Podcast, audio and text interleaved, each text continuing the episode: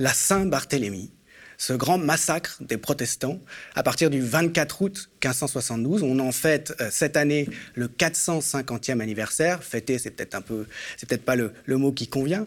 Elle est emblématique, cette Saint-Barthélemy, et les guerres de religion au cœur desquelles elle est intervenue, emblématique euh, de euh, l'intolérance, du fanatisme, de la violence criminelle de masse qui peuvent découler du religieux, du zèle religieux.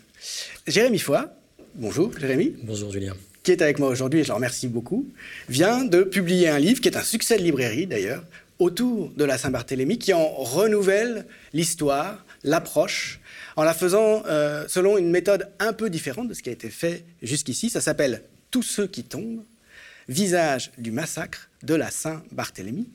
Et c'est un livre qui est au plus près des sources, euh, qui est allé regarder de très près dans les archives pour reconstituer des itinéraires individuels euh, d'acteurs, euh, de victimes et de bourreaux euh, de cette Saint-Barthélemy.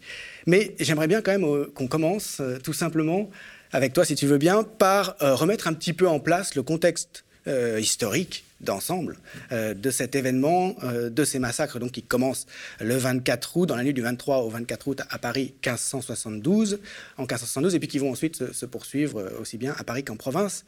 Les guerres de religion d'abord, hein, puisque c'est de ça qu'il s'agit. Tu en es spécialiste de, depuis très longtemps, tu as fait un, un, premier livre sur les édits de pacification. Euh, qui ont ponctué pour tenter justement de mettre fin euh, aux guerres euh, cette période-là, des guerres de religion. Ils interviennent alors que donc on est en état de guerre civile parce que la population du Royaume de France, pour une petite partie au moins, a embrassé une autre, euh, non pas peut-être une autre religion, mais une autre confession. C'est ça. On peut revenir un petit peu, tu peux reprendre un peu depuis le début, qu'est-ce que c'est que ça? Pourquoi est-ce que tout à coup il y a des protestants? Oui, bah peut-être on peut commencer par dire que guerre de religion, c'est pas du tout le terme qui est employé par les contemporains. C'est-à-dire que guerre de religion, c'est une invention de Michelet. C'est une invention de Michelet, notamment pour dire que le responsable de euh, ces problèmes, c'est la religion, hein, dans, une, dans un contexte, si tu veux, de lutte en faveur de la République. Hein, et de laïcisation de la société. Donc, contre le parti clérical. Contre le parti clérical, contre le catholicisme, etc. Donc Michelet, à dessein, dit guerre de religion. Mais les contemporains ne disent pas du tout ça. Les contemporains, ils utilisent deux termes, guerre civile, qui fait écho aux guerres civiles euh, à Rome dans l'Antiquité et en Grèce dans l'Antiquité. Donc quand, quand, eux pensent ce qu'ils vivent, ils se tournent vers l'Antiquité pour penser des guerres entre Grecs ou des guerres entre Romains. Ici, c'est des guerres entre Français. Et puis ils parlent de troubles. Le mot qui revient tout le temps, c'est les troubles. Alors, qu'est-ce que c'est? On considère que ça commence en 1562, un moment où euh, les protestants français atteignent une masse critique, c'est-à-dire qu'ils sont peut-être, même si les chiffres sont assez incertains, 10% du Royaume de France. Le Royaume de France, c'est 20 millions d'habitants, donc 10%, ça fait 2 millions. C'est-à-dire qu'ils atteignent cette masse en 1562, dont beaucoup d'aristocrates, hein, beaucoup de bourgeois, des gens qui ont de l'argent, qui ont des prétentions, qui n'ont aucun droit.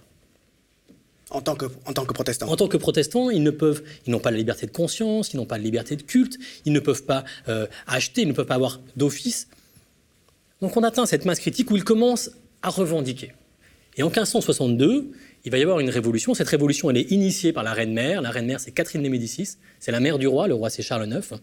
Catherine de Médicis dit si on veut éviter les guerres, si on veut éviter les troubles, si on veut éviter que le sang euh, s'épanche sur le royaume de France, il faut leur donner des droits. Mais alors, pourquoi est-ce qu'au moment où on en arrive à cette masse critique de 10% de la population, à peu près, euh, qui a adhéré au protestantisme et, et, qui risque donc de se mettre à, à revendiquer des droits. Comment est-ce qu'on en est arrivé là? Euh, Depuis quelques décennies, donc, il y a des gens dans le Royaume de France euh, qui, et c'est la première fois dans l'histoire j'allais dire presque millénaire, en tout cas séculaire, euh, du Royaume de France, euh, qu'il y a une partition, c'est ça, une, divergence religieuse. Oui, bah c'est là les, effets en France de ce qu'on appelle le schisme luthérien. Hein, euh, Martin Luther, qui en 1517, c'est une date euh, célèbre, publie sur l'apport du château de Wittenberg les 95 thèses, les fameuses 95 thèses qui critiquent les abus du catholicisme, les abus de euh, l'Église catholique. Le but de Luther à l'origine, c'est pas de créer une Église, mais finalement acculé, et notamment acculé par les refus de Rome de reconnaître ces critiques euh, des abus du catholicisme, Luther finit par créer une nouvelle religion, une nouvelle confession. Alors ça d'abord euh, dans l'Empire, ce qu'on appelle l'Empire, c'est l'Allemagne actuelle. Et puis ces idées nouvelles, qui critique par exemple l'existence des saints. Pour Luther, les saints catholiques n'existent pas, qui critique même l'existence d'une église. Pour Luther, il y a Dieu et puis il y a des fidèles, et entre les deux, rien. Donc avec Luther, le clergé, l'église, les richesses de l'église disparaissent. Ces idées nouvelles, les idées de Luther, elles sont peu à peu introduites via euh, les universités, via les livres. Hein. C'est aussi un moment de révolution médiatique, c'est ça le XVIe siècle, hein, une révolution médiatique. On vient d'inventer euh, l'imprimerie et des idées qui, au Moyen Âge, comme tu le sais, euh, mettaient longtemps à se diffuser parce que ces idées, elles étaient recopiées et l'Église conservait normalement le monopole sur la diffusion des idées. Avec l'imprimerie, les idées, c'est le capitalisme qui s'en saisit. C'est-à-dire que les idées, elles circulent si elles se vendent.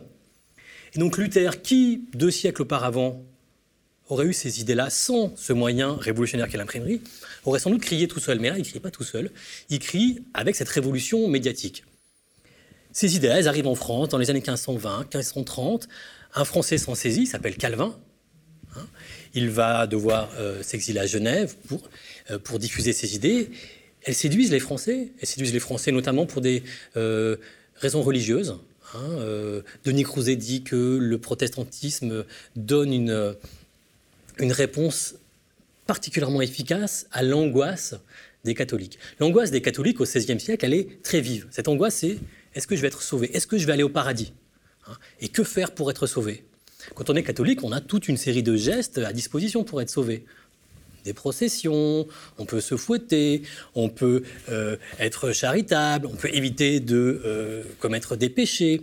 On a toute une série d'armes à, sa disposition qui permettent à la créature éventuellement de négocier son salut. Pour Luther, puis surtout pour Calvin, tout ça disparaît. Que faire pour être sauvé? Rien. Rien. C'est Dieu. La de prédestination. Prédestination. C'est Dieu qui décide. C'est Dieu qui décide. Ceux qui sont euh, damnés qui iront en enfer de toute éternité, et ceux qui sont sauvés. C'est-à-dire que euh, Calvin, Luther d'abord, puis Calvin va soulager euh, les croyants du XVIe siècle de leur responsabilité dans le salut. C'est Dieu qui sauve. Et cette espèce de sas de désangoissement, ça va séduire énormément euh, de fidèles. Et ça va voyager en France progressivement, d'abord dans les villes d'imprimerie, dans les villes d'université, Orléans, Toulouse, Paris, euh, bien sûr. Ça va séduire des aristocrates. Hein. On considère qu'il y a un lien entre l'adhésion au protestantisme et le niveau d'alphabétisation, hein, car ces idées qui disent qu'on n'a pas besoin euh, euh, des, curés pour faire notre salut, la seule chose dont on a besoin, c'est la Bible. Dieu a donné, Dieu et son Fils Jésus ont donné une chose aux hommes pour se sauver, c'est la Bible. La Bible seule sauve. Dieu seul sauve avec le protestantisme, s'effondre le clergé, s'effondrent toutes les médiations, et ça, ça va séduire beaucoup les aristocrates, ça va séduire beaucoup les bourgeois qui sont persuadés d'être les acteurs de leur réussite. Et là, on leur dit, ben vous avez une religion euh, où vous êtes débarrassé de toutes ces contraintes qui vous obligeaient euh, à faire des... Bref, en 1562, on arrive à 10% et une tension très très forte en France parce que tous ces gens qui sont fiers, qui sont riches, qui sont puissants, en tant que protestants, ils ont zéro droit. C'est intéressant parce que la manière dont tu as présenté euh, euh, le choix finalement d'adhérer ou non, les critères qui faisaient qu'on devenait ou non protestant, tu as commencé en disant que euh, c'est une affaire d'angoisse liée au salut. Et puis, tu as poursuivi en expliquant qu'il y a quand même des critères sociologiques qui expliquent des régularités, disons, dans le choix d'adhérer ou non, qui ne relèvent pas seulement du, purement religieux. Et ça, c'est un débat historiographique, c'est une interrogation qui, me semble importante pour tout le monde c'est un débat qu'ont les historiens. Euh, est-ce que c'est une affaire purement spirituelle que de faire une option religieuse ou une autre, ou est-ce qu'il y a des critères qui en réalité ne sont pas euh, purement religieux, mais euh, sociaux? C'est un débat qui est aussi vieux que le schisme luthérien. C'est-à-dire qu'au début, une des premières thèses, c'est la thèse des abus de l'Église. Le protestantisme a été inventé par Luther car l'Église était pécheresse. Elle commettait des abus, les prêtres se mariaient, ils avaient des enfants, ils étaient très riches. La thèse qui est sous-tendue par celle des abus de l'Église, c'est une fois ces abus corrigés, et ça c'est la contre-réforme, hein, la réforme tridentine à la fin du XVIe siècle, une fois ces abus corrigés, le protestantisme n'avait qu'à euh, disparaître. C'est ce que le catholicisme va retenir en disant bah on se réforme, on se et réforme et le protestantisme ces gens-là doivent revenir au bercail. Exactement. Bon, c'est pas ce qui s'est passé, ce qui montre que en réalité, en grande partie, Luther n'accusait pas l'Église de mal vivre, mais de mal croire. Hein, et qu'il y avait un fond religieux. Ceci étant, depuis, euh, on a énormément travaillé sur euh, les contextes socio-économiques qui ont pu pousser certains groupes professionnels ou certaines personnes à passer plus facilement au protestantisme. Est-ce que ce sont les riches qui passent au protestantisme? C'est par exemple euh, la thèse d'un historien qui s'appelle Pierre Chaunu, ou est-ce que ce sont les pauvres? Et ça, c'est la thèse célèbre de Engels, hein, euh, dans euh, La révolte des paysans. Hein. Les pauvres vont trouver dans le protestantisme une compensation spirituelle à leur frustration terrestre. Et puis progressivement, on a travaillé, et Emmanuel Leroy-Ladurie, dans sa grande thèse sur les paysans de Languedoc, a montré que sans doute un des critères décisifs pour basculer ou non dans le protestantisme, c'est le niveau d'alphabétisation. Donc si tu veux, c'est le, critère socioculturel. C'est lié à la richesse, bien sûr. De manière grossière, on peut dire que plus on est riche, plus on est alphabétisé au XVIe siècle. Ce qui explique que les catégories favorisées sont plus facilement protestantes. Mais sans doute, l'élément décisif, c'est être capable de lire par soi-même la Bible, être capable de s'interroger par soi-même sans la médiation du curé, sans la médiation de l'Église sur euh, le salut et les vérités euh, de salut qui sont contenues euh, dans la Bible. Et dans le même temps, il doit y avoir aussi engagé une forme de rapport à l'institution. C'est-à-dire que, on va le voir, il y a des grands aristocrates très riches, par exemple les Guises, qui vont être, au contraire, de façon très fervente, rester catholiques. et c'est aussi sans doute un, un rapport à l'institution. Est-ce que l'on a besoin de la médiation de l'Église, de la médiation cléricale pour être sauvé ou est-ce que euh, finalement c'est une affaire intérieure? Tu résumes bien euh, ces, enjeux qui traversent toutes les couches sociales en réalité. Hein. ça, n'épuise pas. ça épuise ces critères de richesse n'épuisent pas. ça marche, ça marche par endroits, ça marche dans, certaines villes et puis soudain ça marche pas. Nicole Lemaître a montré dans sa thèse, qui est intéressante sur le, le Rouergue, que le critère décisif c'est l'encadrement pastoral. Plus il y a de prêtres, moins on passe au protestantisme. Ah. Et donc ce serait une fin de prêtre, un manquement de prêtres, notamment autour de Millau. Hein. Elle, oppose deux villes, si tu veux, euh, Rodez euh, au nord, où il y a beaucoup de prêtres, où on reste catholique, Millau au sud, où il y a très peu de prêtres et où on bascule dans le protestantisme. Les fidèles sont laissés à eux-mêmes et... et... voilà. D'accord. Bon, euh, toutes ces thèses, elles nous font progresser, ce qui montre que, comme souvent en histoire, la monocausalité, bon, ça marche pas. D'accord. Mm. Et alors, à partir du moment où ces idées luthériennes, calvinistes se répandent, moi, en tant médiéviste, euh, je ne peux que le rappeler, euh, c'est quelque chose d'absolument inouï euh, qu'il puisse y avoir deux interprétations dont l'une n'est pas agréée par l'Église romaine qui cohabitent dans le royaume de France. Au départ, ces gens-là sont des hérétiques. Bien sûr. Et le, sermon du roi de France, comme tu le sais, comporte une clause qui implique d'exterminer euh, les hérétiques. Quand il est sacré. Quand il est sacré. Euh, exterminer les hérétiques, alors il ne faut pas le prendre au sens contemporain d'extermination, mais ça implique quand même. Hein, et, et, ça peut, exterminer, ça veut dire faire sortir des limites, faire sortir nettoyer un territoire. De, ça peut être en chassant, ça peut, être, une violence euh, physique ou, une violence spatiale. Donc c'est impensable, c'est impensable en réalité jusqu'à Catherine de Médicis. Hein, jusqu'à Catherine de Médicis. Le mari de Catherine de Médicis, c'est un roi chasseur de Huguenots. Le mari de Catherine de Médicis, c'est Henri II. Il meurt en 1559, il meurt euh, accidentellement d'un coup de lance un peu bête euh, dans, un, tournoi, dans, un, tournoi. sur la future place des Vosges, hein, qui a lieu euh, à l'actuelle place des Vosges. Il se prend une lance dans l'œil. Voilà. Et elle se retrouve toute seule, Catherine de Médicis, qui n'était pas destinée à régner, d'ailleurs elle ne règne pas, elle est, régente, avec des fils mineurs qui vont devenir rois, François II, 1559, pas très connu, hein, 1559-1560, Charles IX, 1560-74, et puis Henri III, 74, 1589. Catherine de Médicis, donc, dans ce moment de faiblesse politique qui est celui de toutes les régences, hein. une femme, une italienne, hein, une veuve, qui n'était pas destinée à arriver au pouvoir, se retrouve au pouvoir. Elle a euh, devant elle des troupes qui sont gigantesques, qui sont des troupes politiques. En période de régence, les aristocrates veulent leur part du gâteau.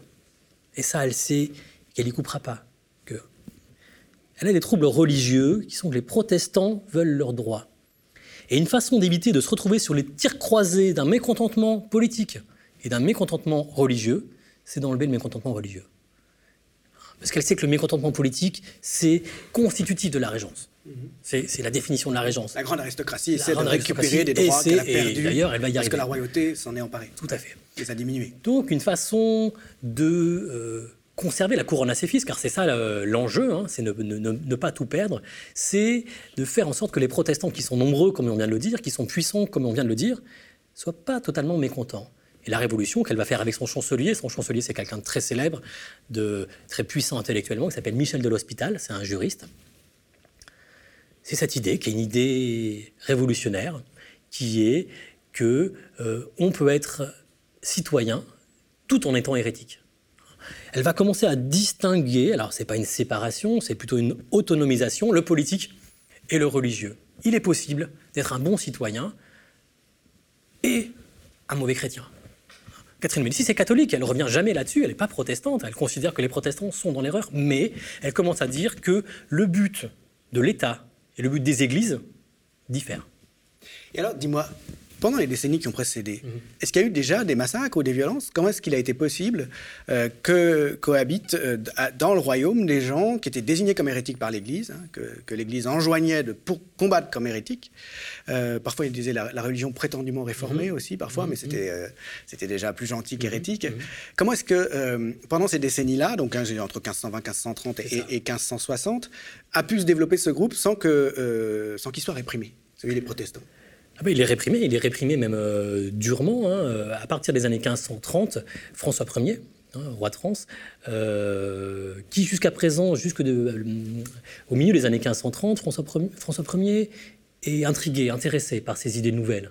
Il a une sœur, Marguerite de Navarre, qui est elle-même intéressée, séduite par ces idées qu'on appelle les intellectuels. Protège les intellectuels. les humanistes qui, veulent en revenir à la lettre des textes et les interpréter directement, sans passer par les commentaires. Des gens comme Rabelais ou comme d'autres. Ils sont proches de. Ils sont proches de toutes ces idées nouvelles, sans être protestants, mais on les appelle les évangéliques. Bon, ils sont pendant longtemps, ils sont protégés. Puis François Ier, à un moment, bascule, et bascule dans la répression. Comment est-ce qu'on bascule dans la répression? En confiant la traque de l'hérésie aux tribunaux royaux. Jusqu'à présent, comme tu le sais, la euh, euh, punition euh, de l'hérésie relevait des tribunaux ecclésiastiques. Les tribunaux ecclésiastiques au début du XVIe siècle ne sont pas super efficaces en France. Mais c'est ça, c'est la spécificité française. Voilà, c'est qu'ils le sont beaucoup plus en Italie ou en, Espagne. mais la différence, c'est que la royauté française, très puissante, n'a pas toléré qu'une juridiction aussi forte, hein, aussi détachée, déliée de, de toute autorité supérieure à part celle du pape, se développe en France. Donc finalement, c'est grâce à la puissance de la monarchie française voilà quelque euh, temps. La faiblesse de l'Inquisition en France Tout à fait. Alors, faiblesse de l'Inquisition, tribunaux ecclésiastiques à peu près inexistants, qui sont totalement incapables d'endiguer la progression des idées nouvelles. Mais à partir euh, des années 1530, François Ier puis Henri II, son fils, ont décidé de confier la connaissance du crime d'hérésie au Parlement, aux tribunaux royaux. Et là, l'efficacité euh, change complètement. Hein. Euh, les parlements ont la capacité de connaître et de punir. C'est ce qui s'appelle, à partir des années 1540 jusque les années 1560, le temps des bûchers. Et par centaines, par milliers, pas par dizaines de milliers, mais par milliers, les protestants sont condamnés au bûcher par les parlements euh, du Royaume de France. Un des constats de Catherine de Médicis, c'est l'échec malgré tout. C'est-à-dire son mari était le champion de la répression protestante. Il a condamné, il a fait via ses tribunaux, via ses parlements, condamné au bûcher des milliers de protestants. Le constat en 1562, c'est que ça n'a pas marché. Ça n'a pas suffi à convaincre les gens de, ne pas adhérer. On a 10%, et même une des possibilités, c'est que euh, le spectacle des exécutions euh, est au contraire séduit les spectateurs. Hein. c'est euh, le martyr. Hein, ces hommes et ces femmes qui vont au bûcher en priant, dit-on, sans trembler, dit-on, en remerciant Dieu de leur faire cet honneur que de devenir des martyrs, c'est prosélyte. Et en disant qu'en face, les bourreaux sont les agents du, du, mal. Sont Satan, euh, c'est prosélyte. Donc Catherine de Médicis a cette conscience qui, est neuve et qui est pertinente, qui est une conscience politique, hein, c'est une visionnaire, que ça marche pas. Et que probablement il sera plus efficace de lutter contre le protestantisme par la paix et par le droit, hein, en leur donnant des droits, mais en leur donnant des droits limités. Par exemple, vous pouvez prier, mais pas n'importe où. Hein. et en général, on va leur donner le droit de prier à partir de 1562 dans les faubourgs, dans, les endroits éloignés des centres, dans les endroits qui sont privés de légitimité institutionnelle, qui sont euh, privés de beauté, privés de richesse. C'est beaucoup plus malin. C'est-à-dire qu'à la fois, on autorise et on légalise le protestantisme et en même temps on lui met euh, toutes les contraintes que le droit euh, permet euh, on les pose sur ces minorités. Donc, pour, un historien du Moyen Âge, ça fait un petit peu penser au statut des Juifs, mhm. que voilà, l'Église ne veut pas éradiquer, hein, ne veut pas convertir de force. En théorie, il y a des cas où il y a des tentatives, mais euh, simplement, leur culte est toujours relégué euh, voilà, dans des endroits très discrets, et puis ils ont toutes sortes de tracasseries, euh, avant qu'à un moment donné, on finisse par... D'ailleurs, ça fait un peu le même, la même chose, avant qu'on finisse par, par, les expulser, les spolier, les expulser complètement. Et alors donc, ce, que tu, ce que tu racontes là, c'est que Marie, Marie de Médicis décide... Catherine, pardon, de Médicis, décide,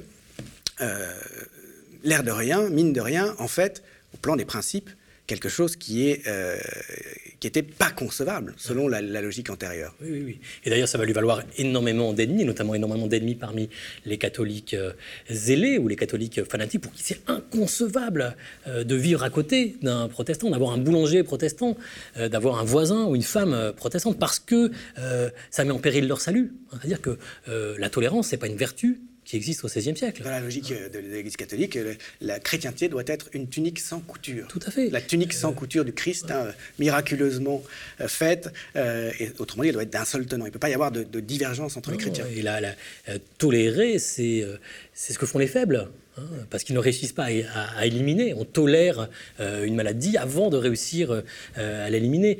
Catherine de Médicis euh, alors elle n'est pas dans cette idée de tolérance, elle est dans cette idée de coexistence. Les deux cultes, à partir de janvier 1562, c'est l'édit de janvier 1562 qui est vraiment l'édit révolutionnaire. Ah, c'est important parce que euh, c'est trop souvent Henri IV qui est crédité de l'invention de la liberté de conscience et de l'octroi de la liberté de culte aux protestants 1598. Parce qu'en cas, c'est un homme, hein, et en France, on aime les hommes, on aime les hommes puissants qui règnent et qui réussissent.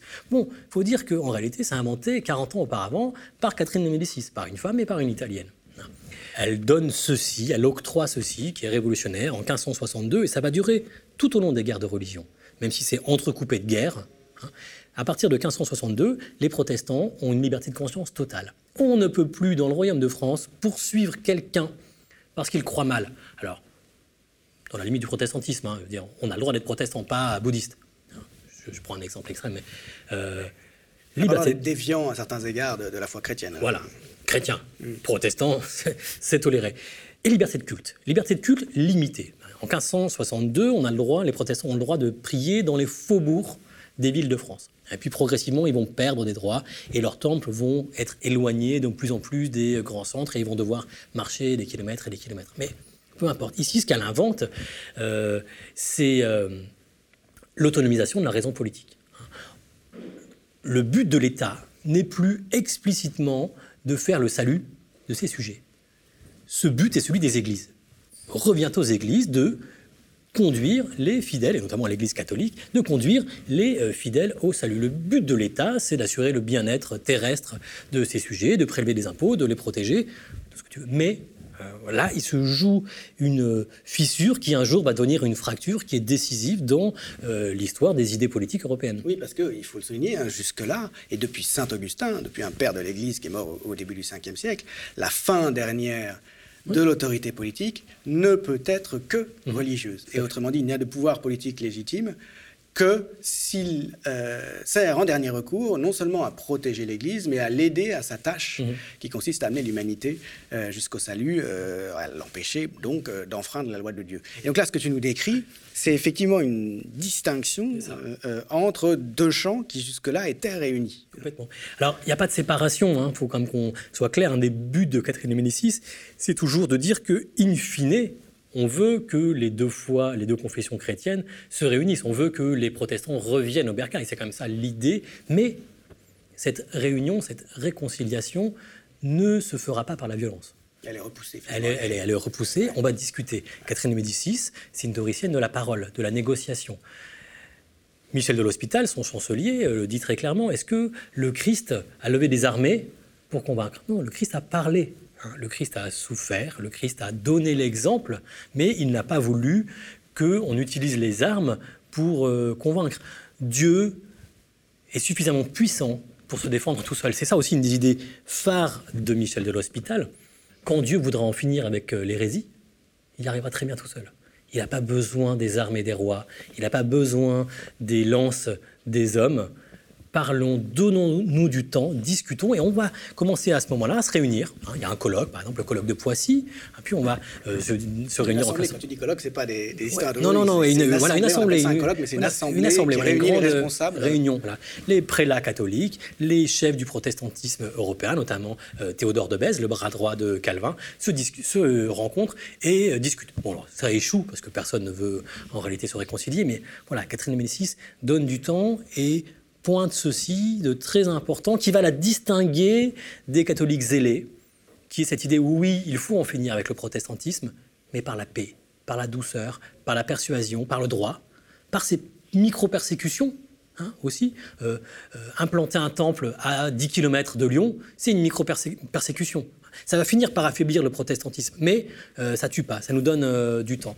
Donc les catholiques vont ici se scindé en deux groupes. Le groupe du côté de Catherine Médicis qui est en faveur de la paix avec les protestants, et le groupe des catholiques zélés qui veulent en finir par la violence, par la force, euh, avec euh, le protestantisme. Et c'est ce groupe-là qui va finir par triompher avec le massacre de euh, la Saint-Barthélemy. J'imagine qu'il va y avoir évidemment des enjeux pour se saisir du pouvoir dans les luttes au sein du Conseil royal, d'autant plus que le roi est, jeune et inexpérimenté, hein, et qu'on va instrumentaliser, comme déjà au Moyen Âge, on a instrumentalisé la lutte contre les hérétiques, éventuellement en inventant, s'il le fallait, hein, en inventant une hérésie des Templiers, entre autres. Là, elle est là, c'est parfait pour qu'un parti dise euh, et mobilise autour de lui en disant mais regardez ils ne font rien, euh, ils trahissent la foi en laissant faire, alors que nous, euh, j'imagine que c'est la porte ouverte à ce genre de choses. Et ça c'est la ligue, non? Les ligueurs, entre autres. La ligue à partir des années de la décennie 1570 et surtout 1580 qui va vraiment aller dans, ce sens-là. Mais dès les années 1560, au sein du Conseil euh, du roi, il va y avoir euh, la coexistence de... Alors il n'y a pas de protestants, mais il y a des catholiques euh, paisibles, qu'on appelle évangéliques, autour de Catherine de Médicis, et puis des catholiques zélés. Qui, et, ces deux factions sont en lutte permanente. Parfois l'une l'emporte sur l'autre, mais c'est en tension jusqu'au moins le massacre de la Saint-Barthélemy. Et alors ces trois guerre civile préalable, mhm. puisque quand survient euh, le massacre, qui fait l'objet de ton livre, et auquel on va en venir bien sûr, mais c'est important quand même de savoir de, quoi on parle, euh, ces trois euh, guerres de religion qui ont déjà eu lieu et qui se sont terminées à chaque fois par des pacifications, est-ce qu'on peut revenir rapidement sur, leur enchaînement, sur les, les, circonstances qui les ont déclenchées? Alors il y a eu trois guerres de religion, ou trois guerres civiles, une première en 1562 qui dure un an, une deuxième en 1567 et une troisième en 1568. C'est de 1567, on peut l'oublier, un peu rapide. Focalisons-nous sur les deux premières, c'est les deux plus importantes. La première, la première guerre de religion, elle survient juste après l'édit dont, dont, on vient de parler, l'édit de janvier 1562, qui euh, accorde la liberté de conscience et une liberté de culte limitée euh, protestants. Trois mois plus tard, en mars 1562, donc trois mois après l'édit de janvier 1562, les protestants, des protestants, se réunissent à Vassy, dans une petite ville de Champagne, en centre-ville. Or, ils n'ont pas le droit, puisqu'ils doivent se réunir dans les faubourgs. Il se trouve que le duc de Guise passe par là, les voit et massacre, passe par le fil de l'épée quelques 80 protestants, femmes, euh, enfants, euh, paisibles, en train de prier. Ça va déclencher un mouvement de révolte protestante, mené notamment par Genève, mais aussi par les aristocrates français, qui vont se saisir des grandes villes de France.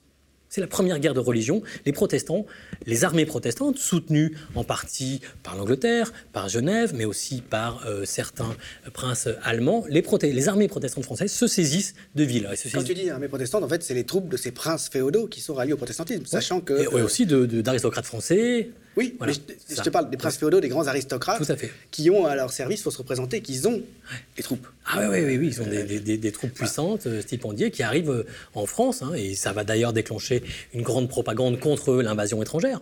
Parce que c'est des troupes qui viennent essentiellement de l'extérieur? C'est pas des, princes du royaume qui ont leurs propres euh, armées féodales, disons encore. Non, en grande partie, ce, voilà, ce sont des, les, des par exemple, des réitres qui viennent de l'extérieur et qui sont très mal vus par les euh, population. Tous ces... Et ils sont enrôlés par les Français alors Ils vont être enrôlés voilà, et dirigés par les chefs protestants euh, français. Par exemple, Condé, prince de Condé, euh, qui va être le leader de cette première révolte, ils se saisissent de villes très importantes. Lyon, Orléans, ils essayent à Toulouse, ils échouent, Rouen. donc c'est vraiment un moment de grand danger pour la monarchie française. Ça dure un an. Il y a à cette occasion-là plein de massacres, notamment des massacres de protestants par des catholiques. Quand les catholiques reprennent les villes occupées entre guillemets par les protestants, il y a des massacres. Pour ça, ça dure un an. Et en mars 1563, Catherine de Médicis réussit à faire une nouvelle paix. L'épée, ça fonctionne toujours pareil. On accorde une liberté de conscience totale aux protestants et une liberté de culte limitée. À partir de 1563, les protestants doivent aller prier dans les euh, faubourgs de deux villes par bailliage. Un bailliage, c'est un gros département, si tu veux. La paix, elle marche. Hein. Elle dure 4 ans, 1563, 1567, et puis une nouvelle guerre. Les guerres ont toujours le même principe autant des guerres de religion. Les protestants sont mécontents, prennent les armes, se saisissent de villes, ils s'opposent aux euh, armées euh, royales. Quand on arrive en 1570, en août 1570, on vient de sortir de la troisième guerre de religion. Catherine de Médicis vient encore. Catherine de Médicis, toute sa vie, c'est euh, une partisane de la paix, une artisane de la paix. En août 1570, elle vient de signer un nouvel édit de pacification qui s'appelle l'édit de Saint-Germain, qui à nouveau donne liberté de conscience et liberté de culte aux gnoses. Ce qui veut dire que quand la Saint-Barthélemy survient, on est en période de paix. Un des éléments clés de l'édit de Saint-Germain, c'est un mariage. Comment faire la paix entre protestants et catholiques? C'est un grand classique dans l'histoire d'Ancien Régime. Ça vient du Moyen Âge. On fait euh, s'unir en espérant qu'il y ait descendance euh, le chef d'une faction avec euh, l'allié de l'autre faction. C'est ce qui va se passer. Catherine de Médicis donne sa fille, Marguerite de Valois, la sœur du roi, qui est appelée la reine Margot dans l'historiographie, même si elle n'a jamais été appelée comme ça au XVIe siècle. La reine Margot va se marier avec le leader des protestants, Henri de Navarre, futur Henri IV. Mais ça, on ne sait pas à ce moment-là. Que c'est le futur Henri IV, on ne sait pas encore. Et si on l'avait su, ça aurait été. Probablement, ça aurait mal. On sait déjà qu'il est protestant, donc ça fait énormément Mais est-ce qu'on sait que dans l'ordre de succession au trône, euh, il est susceptible de devenir roi un jour? Non. À ce moment-là, on enfin, pas. si on, sait que c'est un prince, c'est un prince qui est bien placé, euh, mais il y a quand même euh, devant lui, il y a des rois, hein, parce que Charles IX va finir par mourir en 1574. Il a un frère encore. Il a un frère encore qui est qui va devenir Henri III, et il a un autre frère qui est le duc d'Alençon. Donc il y a quand même euh, de la marge. Hein. À ce moment-là, on ne peut pas se douter qu'il y a un risque qu'un prince protestant accède au, trône. Non, on ne peut pas euh, l'avoir directement. Ça fait beaucoup de, beaucoup de, catastrophes. Mais c'est déjà très transgressif donc d'organiser cette union. Bah, pour les catholiques euh, zélés, oui, d'autant qu'il faut imaginer. Donc le mariage, il a lieu le 18 août 1572. Il hein. faut imaginer que Paris, c'est une ville qui a toujours été une exception. Il n'y a jamais eu de liberté de culte des protestants à l'intérieur de la ville. C'est intéressant. Voilà. À Lyon, par exemple, il y avait des temples en centre-ville. Un place des terreaux, par exemple, il y avait des temples. Paris a toujours été une exception. La capitale du Royaume de France ne peut pas, en son sein, avoir euh, des euh, protestants. Et alors là, pour un médiéviste comme moi qui a étudié l'achat euh, des reliques de la Passion du Christ mhm. par Saint Louis pour mhm. qu'il les mette à Paris, au cœur de Paris, dans l'île de la Cité, au cœur du palais royal, et construisent la Sainte-Chapelle mhm. pour accueillir ces reliques, hein, euh, euh, les emblèmes du pouvoir du roi Christ, hein, auquel la royauté française s'identifie, ça se comprend très bien. Elles y sont toujours, hein, les reliques de la Passion du Christ euh, au cœur de Paris. Et donc, qu'il ne puisse pas y avoir d'hérétiques, de, de, pollution, voilà, de souillure dans la ville même de Paris, on voit ça assez bien. Donc les Parisiens n'ont pas l'habitude de voir des protestants de manière visible. Il y a des protestants à Paris, il y a même beaucoup de protestants à Paris, mais ils sont euh, clandestins, euh, ils rasent les murs. Le 18 août 1572, avec le mariage, c'est très différent.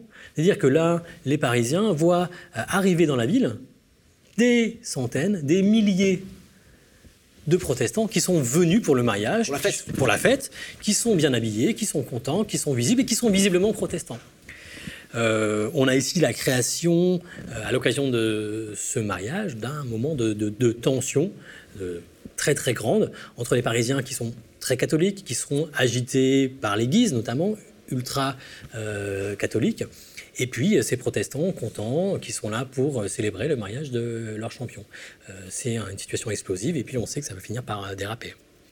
Et alors, c'est dans les jours qui suivent ce mariage, hein, dans, les jours qui suivent cette confrontation des Parisiens euh, à l'existence de, ces protestants qui sont là, qui, ont accompagné euh, le roi de Navarre, Henri, donc, euh, dans sa suite, puisque lui-même est protestant, qu'a lieu l'événement déclencheur de cette Saint-Barthélemy. Il y a un peu de mystère encore, enfin on ne comprend pas complètement, il y a des interprétations historiques divergentes sur les causes de ce qui s'est passé. Oui, alors sans doute qu'on ne saura jamais la raison et il y a sans doute plein de causes. Hein, comme tous les événements importants comme ça, réduire à une cause unique, mais bon, les historiens, depuis la Saint-Barthélemy, euh, essaient de déterminer des, responsabilités, des, causes. Alors comment est-ce qu'on peut poser quelques éléments pour expliquer euh, la chose? 18 août, le mariage. Tous les protestants sont là, sont contents.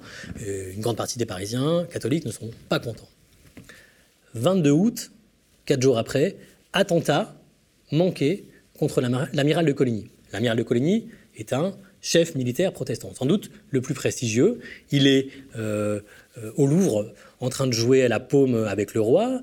Il rentre chez lui juste à côté du Louvre, rue de Béthisy, et un tireur embusqué lui tire dessus, lui arrache quelques doigts, mais manque son coup. Coligny n'est pas tué. Coligny peut même témoigner en disant le coup venait de là assez rapidement, on s'aperçoit que c'est la famille de Guise qui a monté l'affaire. Elle a embauché un tueur à gages qui s'appelle Maurever, qui est un tueur de roi assez célèbre, un tueur de prince assez euh, célèbre. Il a laissé plein de traces, qui réussit à s'enfuir. Le coup vient des Guises, qui sont des membres du Conseil du roi. Euh, les protestants sont furieux. Les protestants sont furieux et ils sont nombreux à Paris pour le dire.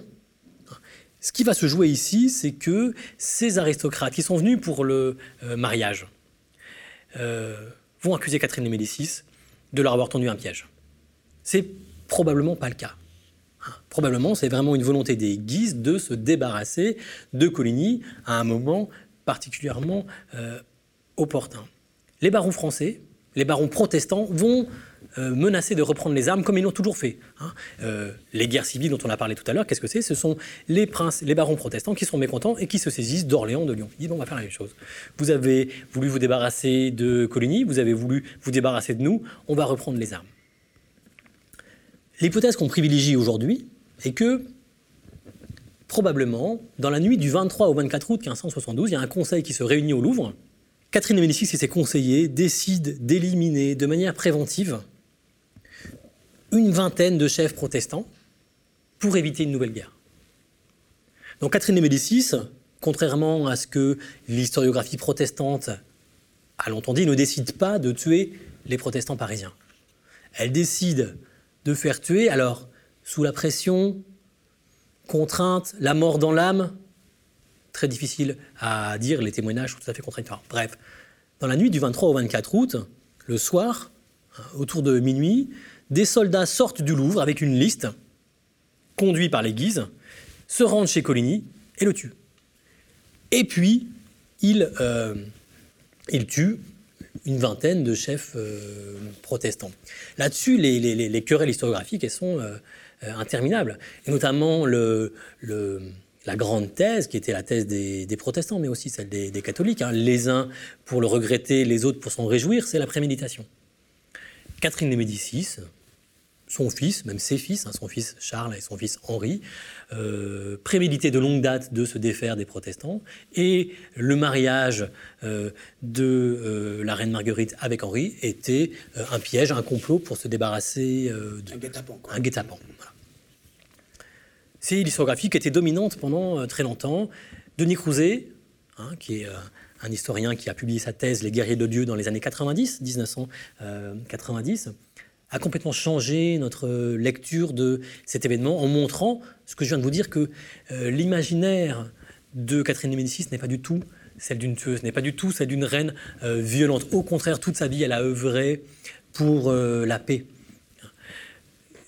À partir de ce moment-là, la Saint-Barthélemy rentre en contradiction avec tout ce qu'on sait de Catherine de Médicis. Jusqu'à présent, avant Denis Crouzet, on voyait la Saint-Barthélemy comme la continuité de la politique machiavélique de Catherine de Médicis. Là, on a une contradiction à résoudre. Et alors, ça, veut dire que c'est sorti du de son contrôle, alors. Donc, entre tuer la vingtaine de chefs protestants pour éviter euh, qu'ils se soulèvent et qu'éventuellement ils tentent un coup d'État ou que la guerre reprenne, entre ça, euh, donc c'est les premières heures finalement de la nuit euh, du 24, et puis ce qui se passe dans les heures qui suivent, mhm. il y a eu. Il faut l'expliquer, oui. Ouais, il y a eu un dérapage, puisque, pour revenir un petit peu, et là on en arrive à l'objet et à l'originalité de ta recherche, à l'apport de ta recherche, euh, il y a plusieurs milliers de Parisiens hein, qui, plusieurs jours durant, euh, alors qu'ils n'ont pas de fonction, euh, ils ne sont pas des aristocrates, ils n'ont pas de fonction militaire au sein du Parti protestant, vont être massacrés mhm. systématiquement dans Paris. voilà dans la suite des heures de la nuit du 24 et puis dans les jours qui, se poursuivent. Ouais. Alors justement, c'est ça que j'essaie d'apporter, c'est que je pense que grâce à Denis Crouzet, et à d'autres historiens comme Arlette Joanna ou Jean-Louis Bourgeon, on a abandonné la thèse de la préméditation. On ne considère plus aujourd'hui que le massacre de la Saint-Barthélemy euh, a été prémédité. Bon. Mais il me semble qu'en adoptant cette thèse, qui est juste, on risque de laisser sous-entendre que le massacre surgit de nulle part, qu'il est possible, du jour au lendemain, de massacrer 3000 personnes. Hein. Euh, que le massacre tombe du ciel de manière improvisée. Alors moi, ce que j'essaie de tenir, d'articuler, c'est quelque chose qui est difficile à articuler, mais j'essaie de le faire, c'est un massacre qui a été préparé sans être prémédité. Donc c'est d'essayer de, tenir, de dire ceci. Bien sûr, qu'il n'y a pas eu de préméditation, personne ne savait, personne n'a décidé que la nuit du 23 au 24, il y aurait euh, un massacre. Pour autant, on ne peut pas tuer 3000 protestants à Paris bien ciblé, donc. Hein, c'est bien ciblé. qui sait Exactement, sans s'être préparé. Et ce que j'essaie de montrer dans mon livre, c'est que depuis dix ans, depuis la première guerre de religion, les miliciens parisiens, hein, les miliciens sont en charge de la police. La police n'existe pas. Hmm. donc ce sont euh, des gens qui ne sont pas les professionnels, les miliciens. Maintien de l'ordre. Maintien de l'ordre. Ils sont élus par leurs voisins. Les miliciens sont élus par les. Donc, euh, certains sont orfèvres, d'autres sont, sont, brodeurs. Ce sont des, des bourgeois très bien intégrés. Ces gens-là sont élus. Depuis 1562, ils s'entraînent à persécuter leurs voisins protestants. Alors ils ne les tuent pas. Mais depuis 1562, chaque fois qu'il y a une nouvelle guerre, eh bien, ils les pillent. Ils les bannissent. Ils les jettent en prison. Ce qu'ils font, et on le voit beaucoup grâce aux archives de la conciergerie, par exemple, qui sont conservées euh, auprès euh, euh, Saint-Gervais. La conciergerie, c'est ce magnifique bâtiment qui est au Louvre, en fait, hein, qui est sur l'île de la Cité, mais c'est la prison c'est la prison du, roi et euh, chaque fois que ces euh, miliciens arrêtent leurs voisins, parce qu'ils ont mangé du cochon en carême, parce qu'ils ont mangé des œufs en carême, parce qu'ils ont... C'est un signe protestantisme.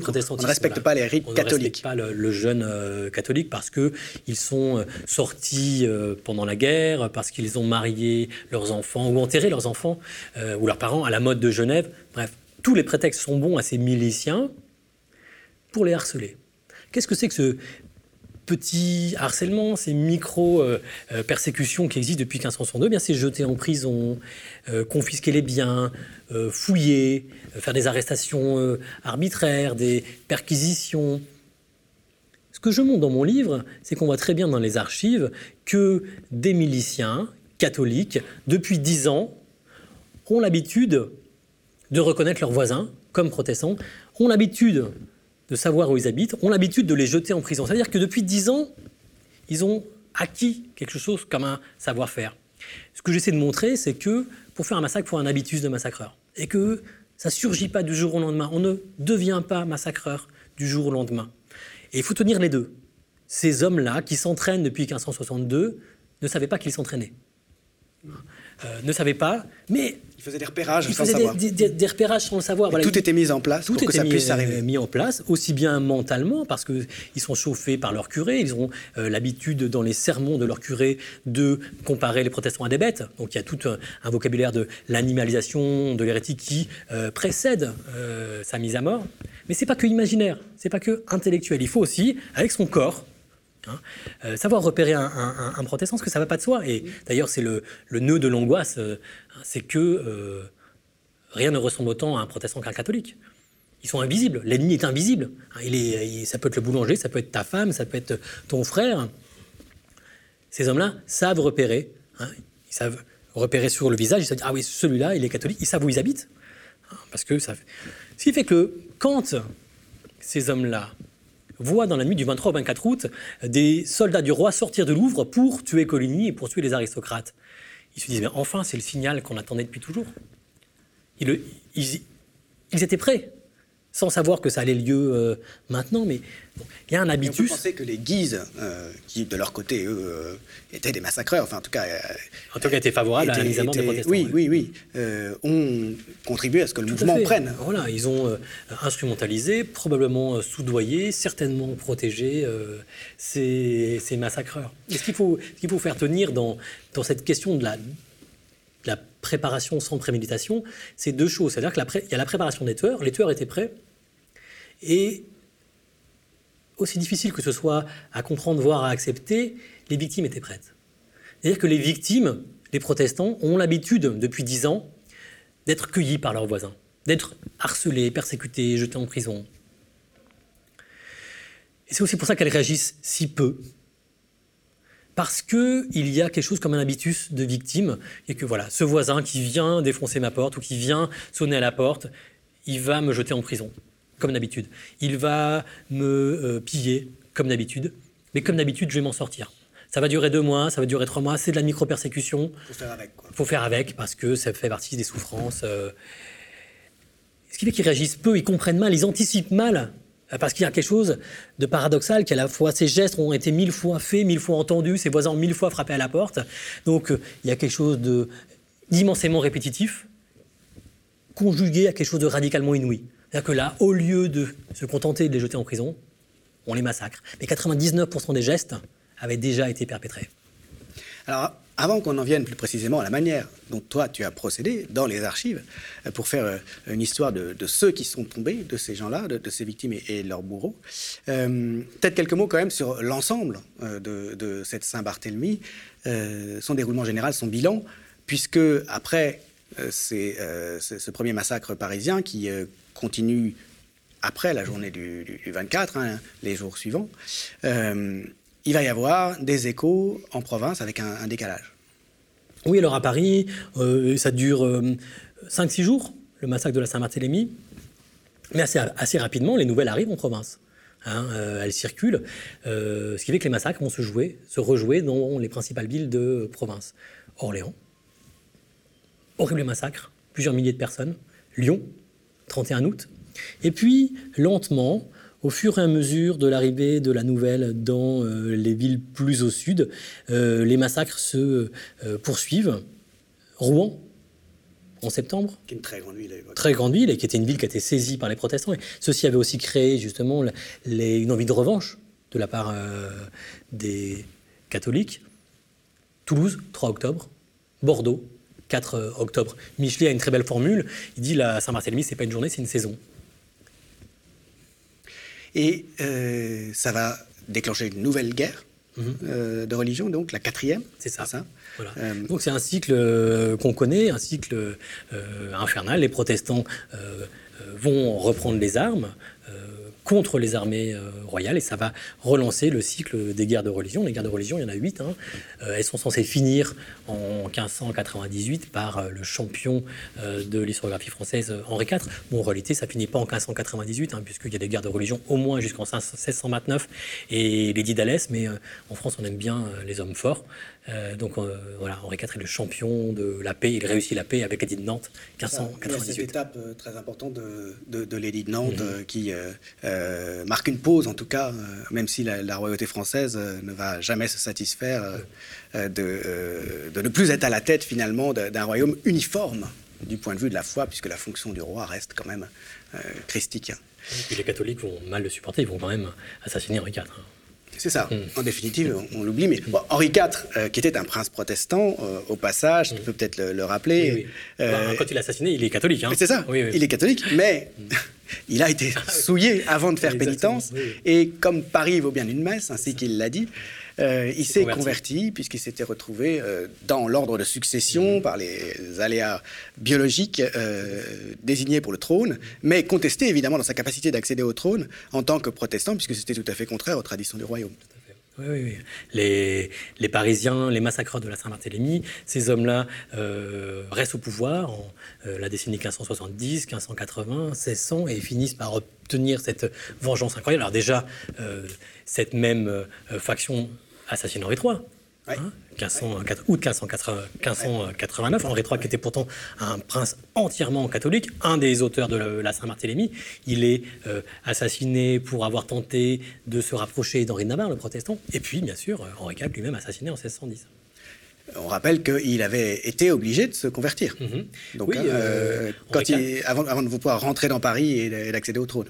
Oui, Henri IV ne peut euh, pas rentrer dans sa capitale avant euh, avant d'abjurer euh, sa religion. On a quelque chose d'assez unique en France. Hein. Dans la plupart des pays européens, ce sont les sujets qui se convertissent à la religion de leur prince. en France, on a quelque chose qui est assez unique, qui est un roi qui se convertit à la religion de ses sujets. C'est lié à l'histoire particulière de l'homme de France et de la relation entre la royauté française et, l'Église romaine et l'Église catholique, je pense. Mais alors donc, revenons-en à ton approche, à toi, à ce livre, Tous ceux qui tombent, euh, dans lequel ben, tu emmènes le lecteur avec toi, euh, j'allais dire, euh, dans le laboratoire de l'historien, autrement dit, aux archives.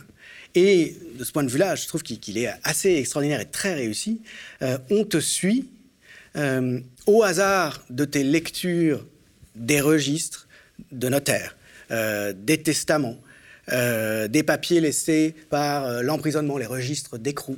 On te suit découvrant des noms, retrouvant des noms qui te disent quelque chose parce que tu les as déjà lus ailleurs, et te rendant compte, parfois, à l'occasion, que tu es en présence d'une personne que tu as vue vivante à un autre moment ou dont tu as trouvé la mention dans une liste de euh, martyrs protestants dressés par des protestants. Et ça te permet de reconstituer euh, des itinéraires individuels, non seulement de victimes, mais aussi, et souvent, euh, même peut-être plus encore, de bourreaux, de tueurs. Hein. Tout à l'heure, tu parlais d'un orfèvre. Thomas Croisier. Thomas Croisier, qui a tué des dizaines et peut-être des centaines de protestants. Euh, et tu le suis, euh, ou tu suis son entourage. Euh, tu découvres aussi des allusions à ses victimes dans les sources. Est-ce que tu peux revenir un petit peu sur, sur l'ensemble de cette démarche Je pense qu'il y avait un double projet, même s'il n'était pas complètement conscient à, l'origine de ce livre. Le premier projet, c'est de faire une histoire des vies minuscules dans la Saint-Barthélemy. Parce que je pense qu'il y a une approche, quasiment depuis l'origine, qui est beaucoup trop aérienne, hein, beaucoup trop vue du ciel de la Saint-Barthélemy. On a écrit des milliers de livres, des, dizaines de milliers de livres sur la Saint-Barthélemy, mais finalement, une fois qu'on a dit que Coligny était mort, que La Rochefoucauld euh, était mort et que Catherine de Médicis était responsable, on dit et 3000 morts. C'est-à-dire que c'est une histoire qui passe complètement sous silence euh, les euh, victimes. 3000 hein, morts. Alors mon, premier désir, c'était de donner des noms. Est-ce qu'on peut donner des noms euh, à ces victimes dont on parle jamais? Euh, est-ce que les sources existent euh, Ça, c'était mon premier mouvement historiographique, une micro-histoire de la Saint-Barthélemy, une histoire de la Saint-Barthélemy vue d'en bas, qui est nourrie de, mes lectures de, micro-histoire, par exemple. Le deuxième angle, c'est d'assumer la part subjective de la recherche c'est-à-dire de euh, me faire violence, parce que c'est pas évident quand on est un historien professionnel, on a, on a la même formation, euh, toi et moi, on nous apprend dès, le début à disparaître derrière euh, notre écriture. Nous sommes des, savants et notre science est indiscutable. On ne doit pas être perturbé par voilà. affects personnels voilà. pour qu'on soit neutre, bien voilà, pour qu'on pour qu'on soit neutre. Et en grande partie, c'est justifié et, justifiable. Mais voilà, ici, j'ai assumé un jeu, c'est-à-dire une écriture à la première personne. J'ai assumé l'exercice de mise en scène de l'historien en train de chercher euh, aux archives, aussi paradoxalement par un exercice de, modestie, hein, en disant euh, ben, l'historien n'est pas omniscient, l'historien n'est pas euh, objectif par nature parce qu'il a un doctorat en histoire, hein, mais il y a des affects qui le poussent. Ces affects sont en partie inconscients. Hein. Je raconte dans ce livre l'assassinat d'une amie de ma mère qui me pousse à enquêter sur une victime de la Saint-Barthélemy. Ça, c'est pas scientifique. Hein, c'est parascientifique, c'est expliquer ce qui meut le chercheur. Pourquoi est-ce que euh, moi je suis pas protestant, je suis pas croyant, euh, pourquoi est-ce qu'un historien euh, euh, laïque, mécréant de 2022 s'intéresse à cette vie disparue de la Saint-Barthélemy? Euh, Bien sûr, on peut dire qu'on a des motivations scientifiques, je te les ai livrées, je veux faire une micro-histoire de la Saint-Barthélemy. Mais on a aussi des motivations personnelles, subjectives qui nous guident. J'essaie de, donner ces éléments au lecteur pour dire voilà, bah, l'histoire que j'écris, c'est aussi une histoire limitée, c'est aussi une histoire qui est écrite en, 2020, en 2021 en l'occurrence, et qui est euh, nourri. Euh, je pense que je n'aurais pas écrit le premier chapitre euh, sur un féminicide si j'avais pas écrit dans le contexte dans lequel j'écris, dans, le, dans le, lequel le, mot féminicide existe, dans lequel le, problème de la violence faite aux femmes existe, et les violences faites aux femmes sont dans mon livre. Et je pense et je souhaite que dans 50 ans, on n'écrive plus du tout le même livre sur la Saint-Barthélemy, parce que les, préoccupations auront changé. Donc si tu veux, il y avait ce, double élément. Hein. Un élément vraiment euh, historiographique, une micro-histoire, et puis un élément plus euh, personnel. Comment je fais pour travailler? Pourquoi je travaille sur ce sujet? Pourquoi cette femme qui s'est faite tuer par son mari me, perturbe? Pourquoi j'ai envie d'enquêter euh, sur elle?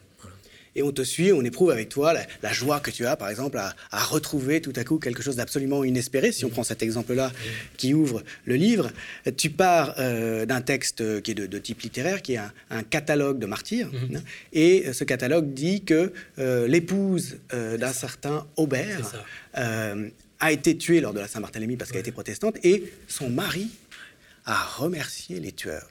C'est ce que dit euh, donc ce texte, euh, ce texte protestant. C'est ça. Et c'est le début là, on de. Pas dans les archives, mais toi, tu vas dans les archives. c'est le début de, de l'enquête. C'est cette phrase euh, que je lis, donc Simon Goulard, hein, pasteur protestant, qui a recueilli plein de noms de la Saint-Barthélemy.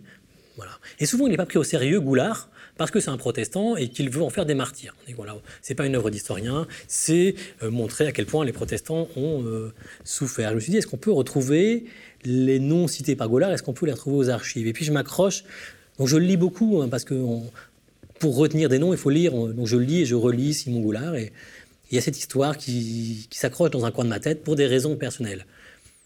La femme du commissaire Aubert. Mais dont euh, l'histoire... pas son prénom. On n'a pas, on pas de prénom. Et déjà, c'est une violence. Hein. C'est une violence faite euh, euh, à la femme qui est, qui est double. Elle n'a pas de prénom. Il faut savoir qu'au XVIe siècle, les femmes n'ont pas le nom de leur mari. Les femmes portent le nom de leur père. Euh, donc elle est connue comme ça, par quelque chose d'incroyablement violent. Elle a disparu euh, physiquement, elle a été assassinée à la Saint-Barthélemy, puis elle n'a pas de nom. Puis il y a ce fait choquant raconté selon lequel le mari aurait remercié les tueurs. Et puis voilà, et puis ça, euh, voilà, un mari qui, qui, se réjouit de la mort de sa femme. Tu vois, c'est des échos. Ces échos, ils sont pas du tout scientifiques. Je suis pas en train de dire que c'est MeToo en 1572. Bon, j'essaie d'expliquer les, voilà, les, effets d'écho, les, les, imaginaires qui se passent dans la tête d'un historien qui dit bah, Tiens, je vais travailler sur ça, ça m'intéresse, ça me choque, ça me bouleverse. Ou même, je m'en souviens, juste je m'en souviens, parce que euh, la plupart du temps, ce qu'on lit, on s'en souvient pas. On lit plein de noms, on, croise plein d'archives, on s'en souvient pas. Donc, des fois, il faut que ça fasse, ça s'accroche quelque part. Et moi, ça s'est accroché là. Et puis, un jour, et ça, c'est important de le lire quand même, par accident, je commande la mauvaise cote. C'est-à-dire que mon projet, c'est un projet scientifique hein, qui. Euh, qui, peut s'entendre quand on a un historien professionnel, je décide de dépouiller tous les inventaires après décès de 1572. Un inventaire après décès, hein, c'est quand quelqu'un meurt, le notaire vient chez lui et fait la liste de tous ses biens. Et ça fait partie du matériau que les historiens qui ont suffisamment de courage pour lire ces textes extrêmement difficiles à déchiffrer euh, utilisent. C'est la base de notre formation, c'est la grandeur de notre formation. Bon, c'est vraiment le, le béaba du métier. Mais je commande 1572, c'est déjà suffisamment pénible. Je ne vais pas commander 1573, 1574. Normalement, on euh, fait l'inventaire après décès dans les semaines qui suivent la mort. Donc je dépouille euh, tous ces inventaires après décès. en disant que tu vas retrouver donc, des, inventaires après décès de gens tués pendant Saint-Barthélemy. Voilà, exactement. Et en essayant, en me disant, bah, tiens, je vais trouver du coup, euh, je vais me permettre, je vais pouvoir croiser avec Simon Goulard. Simon Goulard a donné des noms. C'est eh ben, liste. Voilà, c'est liste. Si moi je les retrouve dans les, subitement, c'est plus de la fiction si on retrouve dans les archives chez les notaires, les, notaires en plus c'est intéressant parce que c'est pas c'est pas destiné à être publié, c'est des, archives qui sont secrètes. Et quand on travaille sur euh, comme moi sur une période qui est très controversée où beaucoup de propagandistes ont publié des contre-vérités, euh, quand on a des archives un peu secrètes. là, c'est des actes juridiques pour transmettre les biens. Voilà, euh, exactement. Et puis qui, pendant euh, quatre siècles, n'ont jamais été lus par personne. Bon, c'est intéressant. Mais un jour, je suis au Caran, c'est en novembre. J'attends. Le Caran, c'est la salle voilà, des archives nationales. Voilà, c'est dans le Marais. Quand on est médiéviste ou moderniste, c'est encore dans le Marais. Et je commande la mauvaise cote. Je commande une cote de 1574. Mais c'est le, Deux ans trop tard, donc. Deux ans trop tard. Mais voilà, c'est tard dans la journée, c'est mon dernier carton. Je sais que je dois rentrer chez moi à Marseille. Normalement, j'aurais dû renvoyer le carton, mais voilà, je le renvoie pas, je l'ouvre, je sors la première euh, liasse, c'est un petit peu désabusé, et je lis les premiers mots, et les premiers mots, c'est à la requête du commissaire Nicolas Aubert. Commissaire Aubert. Voilà. Et là, le raccourci qui s'est fait dans ma tête, cette femme qui s'est accrochée à moi pour des raisons euh, personnelles, la femme du commissaire Aubert. Là, j'ai euh, un inventaire de 1574, quelqu'un qui s'appelle Nicolas Aubert, qui est commissaire et qui commande un inventaire après décès en 1574. Je vais euh, au bout de... Hop, et je me rends compte qu'il demande l'inventaire après décès de sa femme, décédée deux ans auparavant, et que sa femme s'appelle Marie Robert. Et là, j'ai son nom. Alors, c'est une c'est une micro-avancée historique en réalité. Ça n'a pas grand intérêt de savoir qu'elle s'appelle Marie Robert, mais... Mais il y a d'autres éléments en plus que tu vas pouvoir apporter et après. progressivement, voilà, on arrive à se rendre compte qu'elle était bien protestante, euh, qu'ils avaient... Euh, voilà, et je réussis à partir de cette archive à reconstituer... Euh, sa biographie, à faire œuvre d'historien. Mais ce que j'ai voulu montrer ici, c'est que finalement peut-être l'aiguillon de mon enquête, il n'est pas scientifique. Il est subjectif. Il est subjectif. Et si on continue sur cette histoire qui est quand même extraordinaire, enfin, il y en a plein d'autres et je recommande absolument de lire le livre parce que ce sont des chapitres assez courts mhm. où à chaque fois tu montres comment justement tel ou tel euh, itinéraire individuel, mhm. tu l'as reconstitué euh, avec, euh, avec les archives et tu cites abondamment, c'est d'ailleurs la logique de cette collection oui, voilà, des archives. Mais si on continue, tu as quand même aussi découvert un peu après, dans le registre d'écrou, me semble-t-il, de la conciergerie, que ce mari qui, semble-t-il, a, remercié ceux qui ont tué sa femme protestante, Marie Robert donc, euh, ce commissaire Robert lui-même, il avait été emprisonné sur suspicion de protestantisme euh, quelques années avant, ainsi que ses fils, d'ailleurs, je crois, ou ses enfants, euh, parce que justement, vraisemblablement, la, suspicion posait sur lui parce que son épouse était protestante. Oui, voilà, on, a sans doute là le, la motivation, le, motif du meurtre. Dans les archives de la conciergerie, donc qu'on appelle les registres d'écrou, on a le nom de tous les gens qui ont arrêté les protestants et le nom de tous les protestants et leur adresse. Donc c'est quelque chose que j'ai dépouillé parce que ça commence. Ça c'est avant, hein, des arrestations régulières avant la Saint-Barthélemy. Moi, je pour comprendre le mécanisme de micro-persécution, j'ai dépouillé ces archives, notamment à partir de la troisième guerre de religion, 1568. Je dépouille, mais pas du tout à la recherche de Nicolas Aubert. Il n'y a aucune chance que je tombe sur Nicolas Aubert, qui est censé être catholique. Et puis je tombe sur Nicolas Aubert, arrêté en 1569 à la conciergerie pour euh, avoir recelé chez lui des œufs en période de carême. Signe de protestantisme. Signe de euh, protestantisme. Moment, euh, suspicion de protestantisme. Suspicion de protestantisme, il est arrêté, il croupit quand même trois semaines en prison, c'est pas rien, la conciergerie, les conditions ne sont pas vraiment parfaites. Et là, je, me dis que sans doute se, se, joue le drame. Se joue le drame. par contre, sa femme, aucune trace de sa femme il est probable que sur dénonciation, mais là c'est l'imagination de l'historien, sur dénonciation, le couple a été perquisitionné pendant la Troisième Guerre de religion par les miliciens qui vont devenir les massacreurs, notamment par Thomas Croisier. Le couple est perquisitionné. Marie Robert, à ce moment-là, est pas là. Mais euh, les miliciens qui perquisitionnent chez le couple tombent sur euh, des œufs, du lard en période de carême, c'est signe de protestantisme. il est embarqué. Et peut-être là, euh, cet homme qui avait une femme protestante, qui le savait, qui peut-être le supportait jusque-lors, mais tout ça, c'est des hypothèses. Hein, décide que c'est plus possible, que cette femme entrave sa carrière, parce que c'est quand même commissaire, c'est pas rien, et euh, va en nourrir une haine suffisamment grande ou suffisamment tenace pour, pour le moins, se réjouir de la mort de sa femme en 1572. En tout cas, il y a suffisamment de matériaux pour penser que euh, cette affirmation euh, du, protestant qui avait fait la liste des martyrs et qui avait noté au passage ce fait remarquable qui ne peut pas sortir d'absolument nulle part, en tout cas, il dans l'absolu, peut-être que si, mais sauf que tes découvertes laissent penser qu'il y a quelque chose derrière. Le fait que le mari a remercié les tueurs, ça. Euh, ça. pourrait tout à fait correspondre à, une configuration de ce type. En tout, cas, on peut imaginer que Goulard a, a embelli, a raconté cette histoire. Et, même, d'ailleurs, c'est cet embellissement qui, moi, m'a poussé à écrire là-dessus. Finalement, si, mm-hmm. si je pense Goulard n'avait pas utilisé cette expression remercier les meurtriers de sa femme, j'aurais pas peut-être eu l'aiguillon pour euh, pousser, mais il a formulé, il a formulé comme ça, et peut-être qu'il a embelli euh, cette histoire. Il a, il, a reçu des informations comme quoi euh, le commissaire Robert était protestant et sa femme était, pardon, le commissaire Robert était catholique, sa femme protestante. Il a, il a inventé cette histoire. C'est possible. En attendant, c'est ça qui m'a poussé à l'enquête. C'est cette formulation-là peut-être fictive, peut-être inventée, peut-être exagérée, mais qui, moi, m'a poussé à une enquête et j'espère à rétablir une partie de vérité.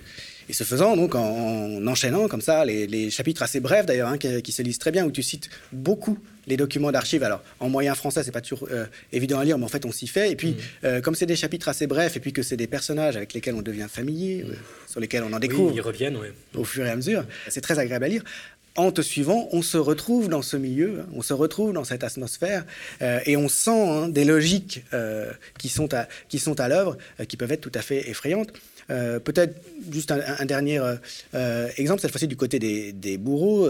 tu l'as évoqué, le sinistre Thomas Crozier, qu'on retrouve de bout en bout, qui est un massacreur, hein, qui va mourir dans son lit. D'ailleurs, ton dernier chapitre consiste à aller voir ce que sont devenus les, massacreurs. Et en fait, la plupart d'entre eux s'en sont tous, sortis, tous très bien sortis. Ce sinistre Thomas Crozier, qui est orfèvre donc, hein, est un spécialiste de l'assassinat de protestants.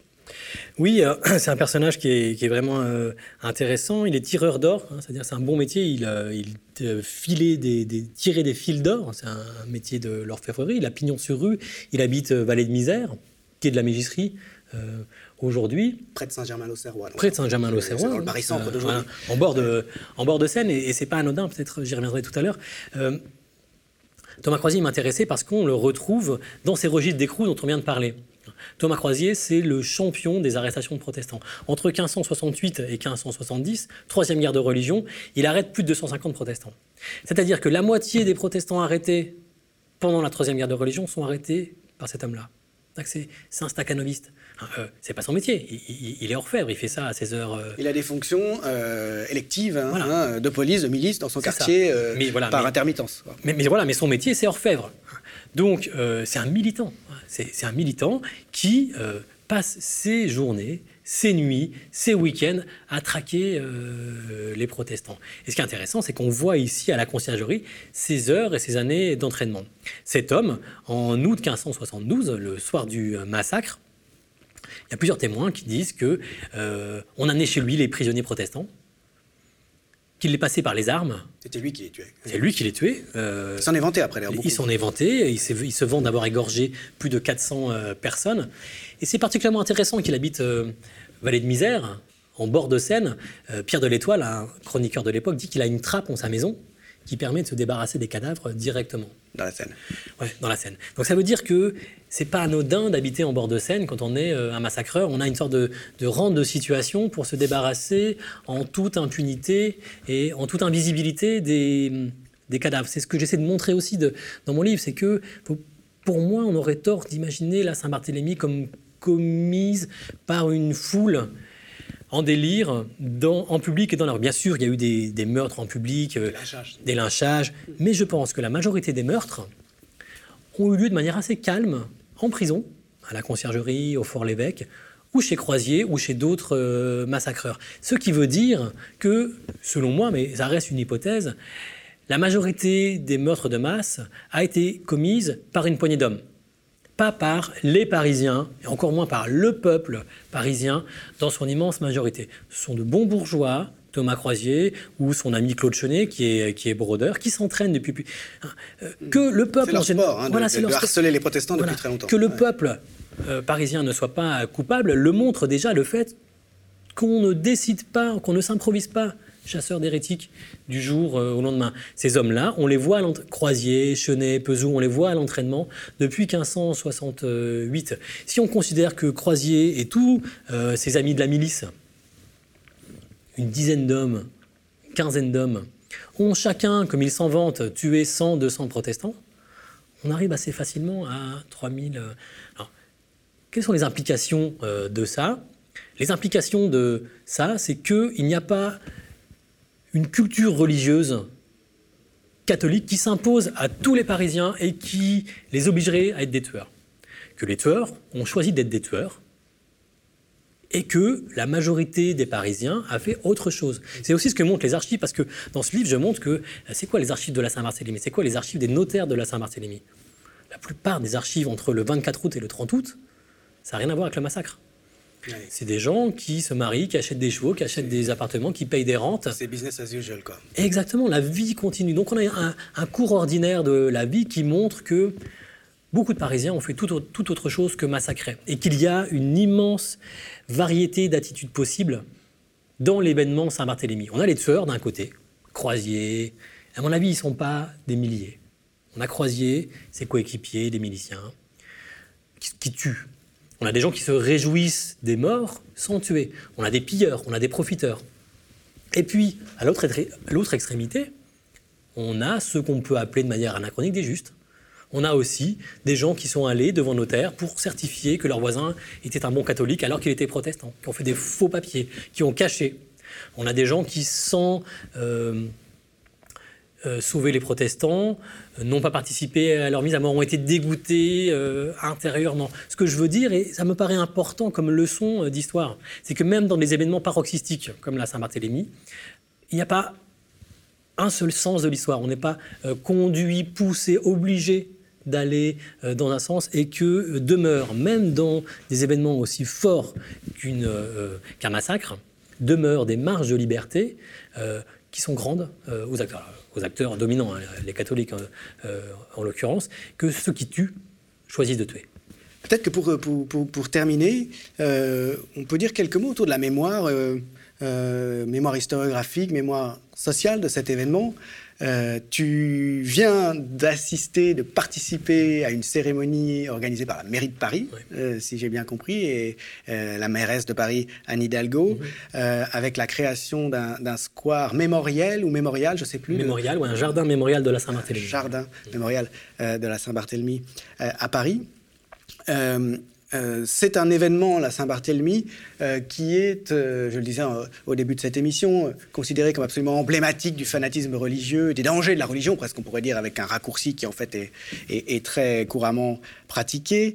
il y a eu une tribune récente d'un philosophe protestant qui s'appelle Olivier Abel dans La Croix, pour rappeler, à l'occasion du 450e anniversaire de, de la Saint-Barthélemy, que, selon lui en tout cas, euh, euh, l'intolérance est toujours un risque, hein, toujours, euh, toujours là. la désignation de groupes, de sous-groupes qui seraient des ennemis de l'intérieur, hein, qu'on passe son temps plus ou moins harcelés, qui, pour lesquels on nourrit toutes sortes de suspicions en permanence, ce, type d'attitude collective-là est très dangereux parce qu'il peut déboucher un jour ou l'autre sur ce type de situation si certains, pas forcément la majorité, mais voilà, déclenchent la chose, quelque chose comme, comme un massacre. Olivier Abel fait cet article dans La Croix, donc, et levé de bouclier euh, avec un texte en réponse qui paraît assez amusant. D'abord, indignation euh, de tous les tenants euh, de la laïcité hardcore, hein, qui aujourd'hui sont nombreux. Hein. On fait de la laïcité une sorte de, de fonds de commerce disons-le clairement, euh, dirigé contre euh, cette menace islamiste hein, euh, qu'ils ont tendance à savoir, clairement dirigé contre, contre les musulmans.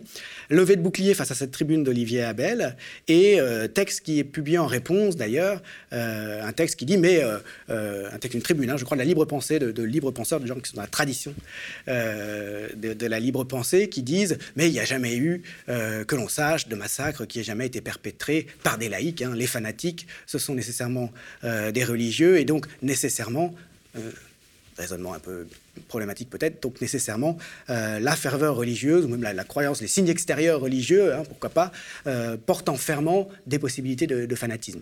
Il y a eu cette, euh, cette réponse-là. Et puis la Saint-Barthélemy, elle a été évoquée aussi par des auteurs, par des polémistes récents ou, plus lointains, souvent avec en tête d'autres d'autres choses. Hein, d'autres minorités. Voilà, avec en tête d'autres minorités, en fait, éventuellement pour approuver, hein, comme l'a faisait, comme l'a fait Drummond, cet antisémite malade, fou furieux de la mais euh, qui avait un quotidien hein, au début à la fin du 19e siècle qui parlait du massacre euh, des Huguenots euh, en l'approuvant, hein, naturellement. Est-ce qu'on est peut revenir un petit peu sur, sur ces éléments-là de mémoire qui, me paraissent importants? Comment tu prends les choses, toi?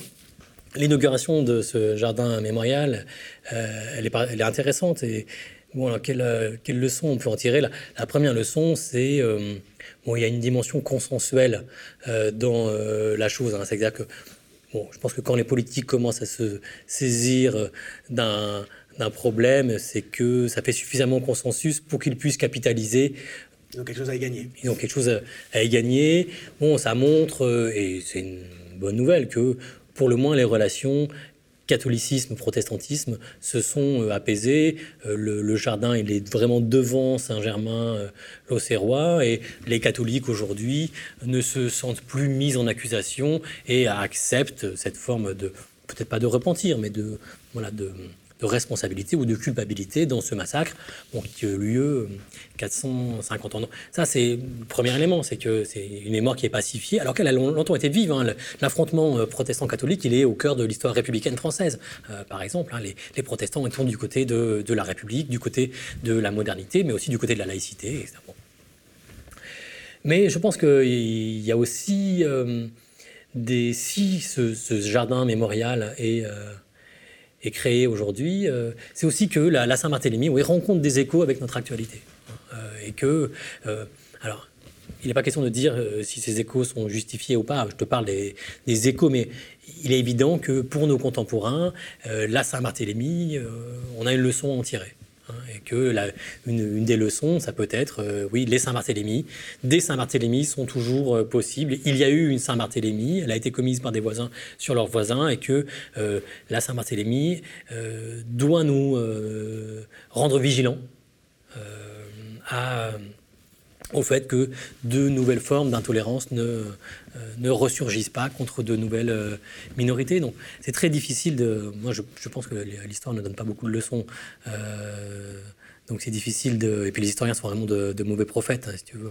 C'est vrai, mais ce, paradigme de, qui consiste à, à, désigner pendant pas mal de temps une minorité euh, qui minerait de l'intérieur l'unité du groupe, hein, euh, euh, qui poserait problème quoi qu'elle fasse, et cette habitude hein, prise, et que tu décris très bien en disant que ça n'a pas été planifié ni programmé, mais que ça a été préparé de manière immanente par l'habitude, ça avertit quand même sur les dangers de crier, comme c'est le cas parce que ça arrange beaucoup les politiques, au séparatisme. Hein, euh, il y a quand même une loi séparatisme euh, qui vient de passer. Euh, on sait très bien qu'il y a une disproportion très forte dans l'actualité, dans les préoccupations médiatiques mainstream de la question musulmane, hein, s'il y en a une, par rapport à la réalité des problèmes et puis surtout l'ampleur des autres problèmes. On sait très bien que c'est une technique politique, hein, même de com, que, de, que d'agiter un problème de cet ordre qui concerne les musulmans au moment où on veut faire passer politiquement des mesures impopulaires sur un tout autre plan. On sait très bien, c'est, fait sciemment. Et la Saint-Barthélemy, là-dessus, effectivement, depuis euh, le 19e siècle, elle sert très régulièrement aux polémistes d'extrême droite à faire passer leurs idées euh, de manière peut-être moins euh, directe. C'est-à-dire qu'au XIXe siècle, on va euh, faire les louanges de la Saint-Barthélemy, c'est le cas de Drummond par exemple, faire les louanges de la Saint-Barthélemy pour, en sous-main, appeler aux violences contre les Juifs. La Saint-Barthélemy va servir à ça, et voilà, il est de tradition chez les polémistes d'extrême droite de se servir de la Saint-Barthélemy pour se réjouir des euh, violences ou des persécutions à l'encontre euh, des minorités. Alors ces minorités, eh bien, elles changent euh, dans le temps, elles changent dans les contextes. C'était les protestants au XVIe siècle, c'est les juifs. Bon, ces, ces minorités elle les a voulu. Tout récemment, tu, tu, cites pas le nom, mais il me semble que Zemmour, euh, dans un de ses nombreux ouvrages historiques ou pseudo-historiques, se réjouit plus ou moins de la, Saint-Barthélemy. Enfin, en tout cas, la justifie. Euh, explique qu'elle était, euh, sinon nécessaire, du moins justifiée. Oui, Zemmour parle très souvent de la Saint-Barthélemy, pas nécessairement pour s'en réjouir, mais pour montrer que les protestants étaient une minorité, une minorité qui était agressive, une minorité qui était prosélyte, et que euh, une des façons d'endiguer la vague protestante, ça a été l'usage de euh, la violence. Et il ne regrette pas euh, la Saint-Barthélemy autant que d'autres hein, dans la tradition. On a une tradition qui est philo-protestante en France, il faut le dire, hein, dans toute l'historiographie, notamment l'historiographie républicaine. La tradition est pour le moins de regretter la euh, Saint-Barthélemy. Euh, Éric Zemmour, quand il euh, évoque la Saint-Barthélemy, il met très souvent en avant les responsabilités des protestants hein. très souvent en avant leur agressivité, il regrette leur séparatisme par exemple. Hein. Les, protestants euh, avaient des prénoms euh, à eux. Hein, oui. ça rejoint toute une série d'éléments aujourd'hui, encore une fois. Hein. quand il y a une injonction aux minorités d'autres cultures de prendre des prénoms de notre culture, euh, on retrouve tout à fait ce, genre de... Parce que les protestants choisissent des prénoms bibliques. C'est ça. Abraham. des prénoms vétérotestamentaires pour oui, ce qui permet de, de de les distinguer d'ailleurs dans les archives. Bon, mais on voit bien c'est du séparatisme. C'est du séparatisme. Donc on voit bien tous les échos Hein, et toutes les instrumentalisations dont la Saint-Barthélemy, à travers toutes les époques, mais en, tout cas au moins depuis le 19e siècle, peut être l'objet. Merci beaucoup, Jérémy. Je recommande vraiment euh, la lecture de ce livre qui, qui, a, euh, qui développe, une, démarche euh, d'historien original qui emmène le lecteur et de manière non rébarbative au quotidien avec l'historien qui travaille. Je peux peut-être le dire maintenant qu'on est à la, fin de l'émission. Pour moi, c'est d'autant plus touchant que tu travailles sur des sources qui sont extrêmement difficiles à lire, qui requièrent des compétences de paléographie, donc hein, des capacités de lecture des anciennes écritures assez poussées. Or, il y a bien longtemps, mmh. quand j'étais tout jeune enseignant, c'est moi qui ai eu la chance, par hasard, de t'initier à, la paléographie moderne, dont je n'étais pas vraiment spécialiste d'ailleurs, parce que moi je suis, plutôt médiéviste. Enfin, j'avais appris les rudiments de la paléographie moderne à l'école des chartes auprès d'Emmanuel Poul, puis de Mark Smith, qui avait la chaire euh, de. Mark Smith a toujours la chaire, je crois, d'enseignement de la paléographie. Et euh, je m'étais retrouvé à t'initier à ça. Très vite, euh, tu es devenu beaucoup plus fort que moi.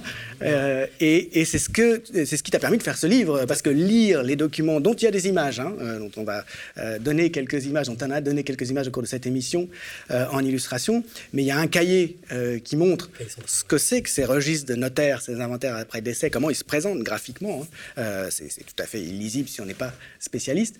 Ce travail euh, d'apprentissage lent, humble, hein, difficile que, tu as fait pour être autonome et être euh, capable de déchiffrer cette documentation, il débouche sur ce livre qui s'adresse à, tous et, qui nous enrichit tous, me semble-t-il. Merci beaucoup pour ton invitation et ton initiation à la paléographie il y a une vingtaine d'années. Eh bien, c'était pas, c'était pas du temps perdu, surtout pour toi.